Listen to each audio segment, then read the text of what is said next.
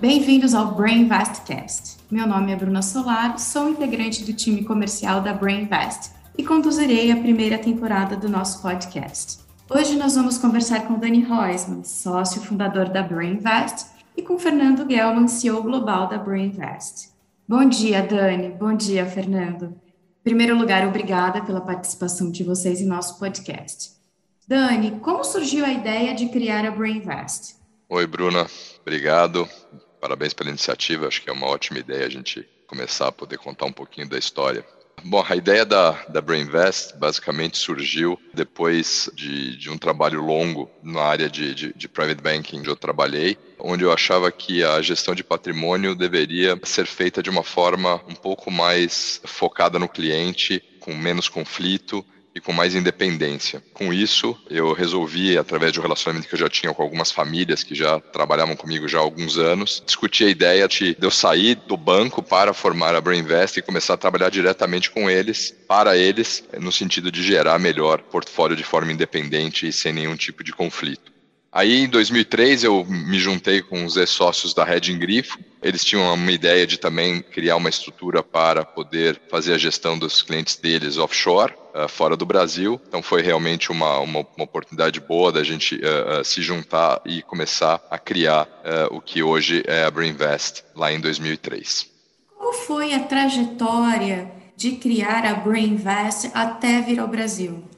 Eu falei, a gente começou basicamente fazendo só gestão uh, offshore primeira dessas famílias que eu já atendia no banco e a gente começou a, a buscar oportunidades de investimento que fossem mais uh, abrangentes, mais em linha com os objetivos dos clientes e começamos também a lidar com alguns clientes que a Red Grifo ia nos apresentando. E aí a gente cresceu bastante uh, e rápido, porque a gente realmente oferecia um, um, um serviço bastante diferenciado, até que a Red Grifo foi, depois de pouco menos de três anos, foi vendida para o Credit Suisse. E, e aí uh, eu tive que tomar uma decisão se eu iria com eles continuar trabalhando dentro do Credit Suisse ou se eu continuaria uh, no mesmo uh, caminho que eu tinha trilhado quando eu resolvi sair do banco. Eu resolvi continuar uh, independente, focado nos clientes, então a Brainvest passou a ser 100% minha, eu comprei a participação dos ex-sócios da Grifo, e aí com isso eu sentei com os clientes e falei assim, bom, e agora? O que, que a gente faz? E a gente sempre teve esse relacionamento muito aberto com os clientes. E eles falaram assim: bom, Dani, agora que você está sozinho, acho que primeiro você precisa ver quem que você vai conseguir trazer para ajudar você dentro desse processo, para a gente é, trazer mais pessoas para conseguirem dividir né,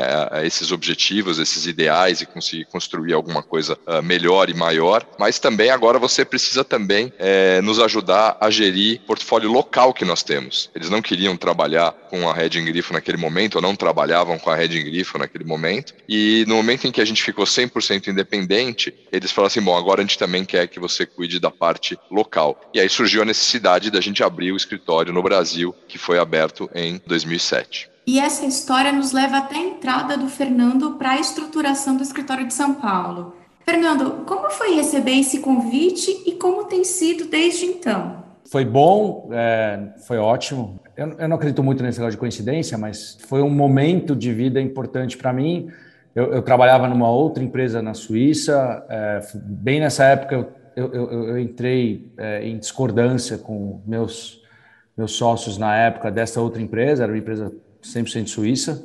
Foi na mesma época que o Dani estava no processo de, de, de comprar a, a Brainvest, e, e a gente no primeiro momento até tentou ver se dava para fazer alguma coisa junto com eles, com os suíços, e em meia hora a gente percebeu que isso ia ser impossível. Eu já tenho um relacionamento pessoal com o Dani, com a família, a, a, já tinha há muito tempo, quer dizer, já era gente que eu já tinha não só confiança, mas com amizade.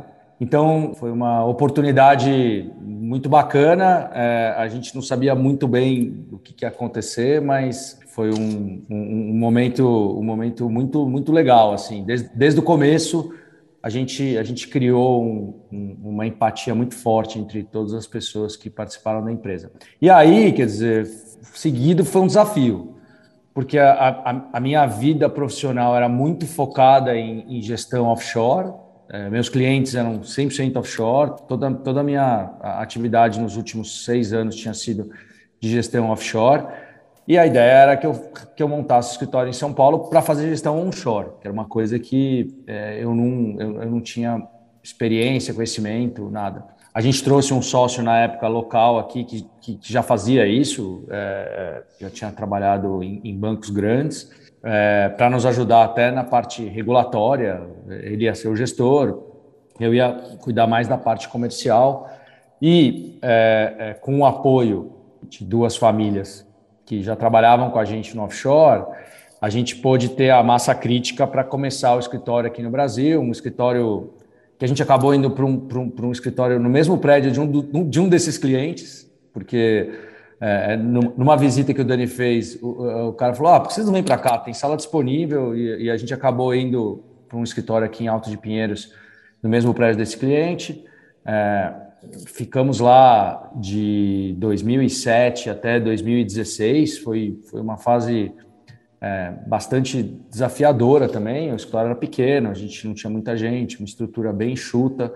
É, a gente reformou o escritório com a gente dentro, então era, era trabalhava durante a semana, é, aí no, na sexta-feira juntava todo o material do escritório numa pilha assim, numa salinha fechada, ia embora para casa e os caras trabalhavam no final de semana na obra. Quando a gente chegava na segunda-feira, tirava tudo, botava nas mesas, voltava a trabalhar e assim por diante. Então, então de novo, foi uma época em que a gente, né, usando uma expressão de, de venture capital, estava bem na garagem mesmo. É, é, e, e, é bacana ver para onde, onde isso, isso caminhou.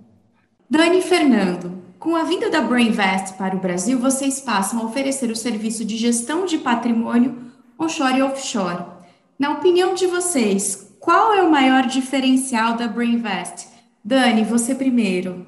Bom, eh, eu vou puxar um pouco a sardinha para aquilo que hoje eu estou mais, uh, mais envolvido e onde eu realmente acreditei desde o primeiro momento, onde a gente tinha um diferencial competitivo bastante uh, grande em relação aos, aos nossos competidores e onde a gente podia oferecer um diferencial grande para os clientes. Primeiro, da gente realmente ser uma casa que tem inteligência e, e recursos é, tanto onshore quanto offshore. Né? Nós temos um time grande em Genebra, nós temos um time em Miami, nós temos um time no Brasil. Ou seja, o fato da gente poder fazer essa gestão dos dois lados uh, realmente faz com que a gente consiga buscar aquilo que sempre foi desde um primeiro momento um objetivo né, da Brainvest junto com os clientes, de buscar aquilo que a gente chamou de investimentos alternativos, ou seja, de outras oportunidades de investimento uh, que saíssem do tradicional, que conseguissem buscar novas fronteiras de, de investimento. E, e esses uh, escritórios, com essas pessoas, com os relacionamentos, com tudo aquilo que foi sendo construído, fez com que a gente fosse aos poucos começando a caminhar dentro uh, desse, dessa iniciativa que começou quando a Brainvest foi criada, através de investimentos em, em hedge funds e em, em, private equity. E hoje a gente caminhou para uma, uma alocação muito mais abrangente, que vai desde, continuando com hedge hedge funds e private equity, mas a gente passou a venture capital, a gente passou a private debt, special situations, uh, uh, direct lending, uh, leasing, litigation, ou seja, tem uma série de, de, de, de outras oportunidades que a gente foi discutindo, descobrindo, desenvolvendo ao longo do tempo para conseguir oferecer esse serviço para os clientes. Com isso, a gente viu há dois, três anos atrás, a necessidade de conseguir se especializar ainda mais. Uh, foi quando foi criado uh, a área que a gente chama de, de, de, ACM, que é de Alternative Capital Management, que eu uh, hoje está sob a minha responsabilidade. É um, é, um, é um time hoje já de sete pessoas, um, uma experiência uh, extraordinária dentro da área de alternativos e de investment banking, onde a gente consegue in-house dentro de casa conseguir fazer o sourcing, né, ou seja, a procura desses investimentos, a gente consegue fazer toda a, a due diligence, ou seja, toda a análise, todo o underwriting, todo o, o estudo de caso uh, desses, desses investimentos. E o mais importante, dentro do nosso modelo, a gente faz depois a governança, ou seja, a gente tem controle sobre o andamento uh, desses investimentos e também a parte de comunicação, ou seja, o acompanhamento desses investimentos, não só para o nosso próprio controle, mas mais importante, para que os clientes tenham visibilidade e transparência completa dentro desses investimentos que não são triviais, uh, são diferentes, são complexos, que precisam ter uh, uma atenção muito mais detalhada e constante do que os ativos tradicionais que a gente normalmente fazia. É, então, Bruno, eu acho assim, diferencial Os nossos diferenciais básicos, na minha opinião, são a, a, a independência, o que acaba criando toda uma ausência de conflito de interesse, que esse foi, acho que, a, a pedra fundamental na, na formação da empresa. Essa presença global, em que o cliente pode efetivamente escolher para onde ele quer remeter os recursos dele, se quer deixar no Brasil, Estados Unidos, Europa, para a gente é, efetivamente é uma, é uma decisão que a gente pode tomar junto com o cliente sem nenhum tipo de viés a gente tem essa, essa parte do, do, relacionamento com os bancos, que também facilita pelo fato de a gente estar fisicamente nas três geografias. A gente tem né, boots on the ground em todos os lugares, e isso permite com que a gente é, tenha uma, uma, uma, proximidade com as instituições financeiras. Se você considerar o momento atual, por exemplo, que a gente está passando, de, de bastante desafio aqui no Brasil, todas as últimas é, conversas que a gente tem tido com clientes, esse tem sido o principal fator de tranquilidade para os clientes. Quando o cliente fala, ah, eu acho que eu devia aumentar a minha exposição lá fora, para nós é tranquilo. A gente fala assim, não, acho que se você vai se sentir melhor assim, acho que essa é a decisão mesmo. Esse é o principal fator. Eu, eu, eu falei ontem para um, um, cliente exatamente isso. É, é, o primeiro fator de avaliação de distribuição do teu patrimônio offshore ou onshore tem que ser paz de espírito. Não pode ser taxa de câmbio, não pode ser nada, tem que ser paz de espírito. Se você bota a cabeça no travesseiro à noite e dorme tranquilo, ponto. É, é porque você chegou no, no, no ratio é, ideal. Se você não faz isso, não é, não é com uma taxa de câmbio X ou Y que vai te dar isso. E para nós, efetivamente, é, é, indiferente se o cliente quer ter o patrimônio no Brasil, é, no exterior, a gente pode ajudar ele a tomar essa decisão muito mais do ponto de vista de estratégia, mas muito, do ponto de vista de conflito a gente não tem nenhum. Então, acho que esse isso, isso efetivamente é, é, diametralmente oposto do que se faz no mercado, é, onde, onde as instituições são quase que concorrentes entre si. Para finalizar nossa conversa, eu gostaria de pedir para cada um de vocês deixar uma citação para os nossos ouvintes. Pode ser uma citação do mercado financeiro, pode ser uma, um provérbio, alguma mensagem. Dani?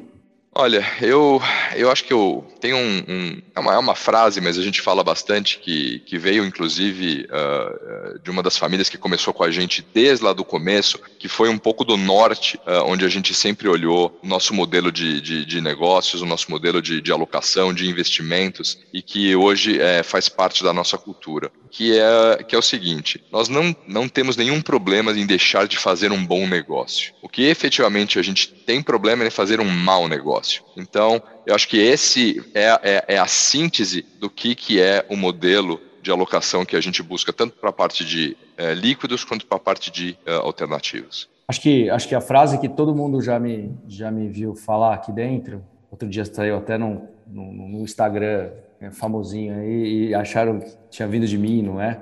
É, é, é a história de não tem negócio bom com gente ruim. Então, é, é, eu, eu, eu, aprendi isso na minha vida inteira é, e, e, eu tenho assim um prazer enorme de dizer que tive a felicidade de só fazer negócios com, com gente que eu gosto, com gente que eu respeito, com gente que eu confio, é, dentro da minha empresa e com parceiros comerciais. Então, a gente, a gente tem muito isso dentro da gente. É, é, acho que esse, esse é um, sempre foi um guia nosso de, de buscar pessoas que tivessem valores parecidos com os nossos na hora de, de, de fazer nossos negócios, quer seja clientes, parceiros comerciais ou sócios. Dani, Fernando, gostaria de agradecer a participação de vocês novamente nesse episódio e meu muito obrigado a você que nos ouviu até aqui. Lembrando que este podcast não faz nenhuma sugestão de investimento. Nos siga em nossas redes sociais, no Instagram pelo arroba BrainVest e pelo LinkedIn pelo nome BrainVest. Até o próximo episódio.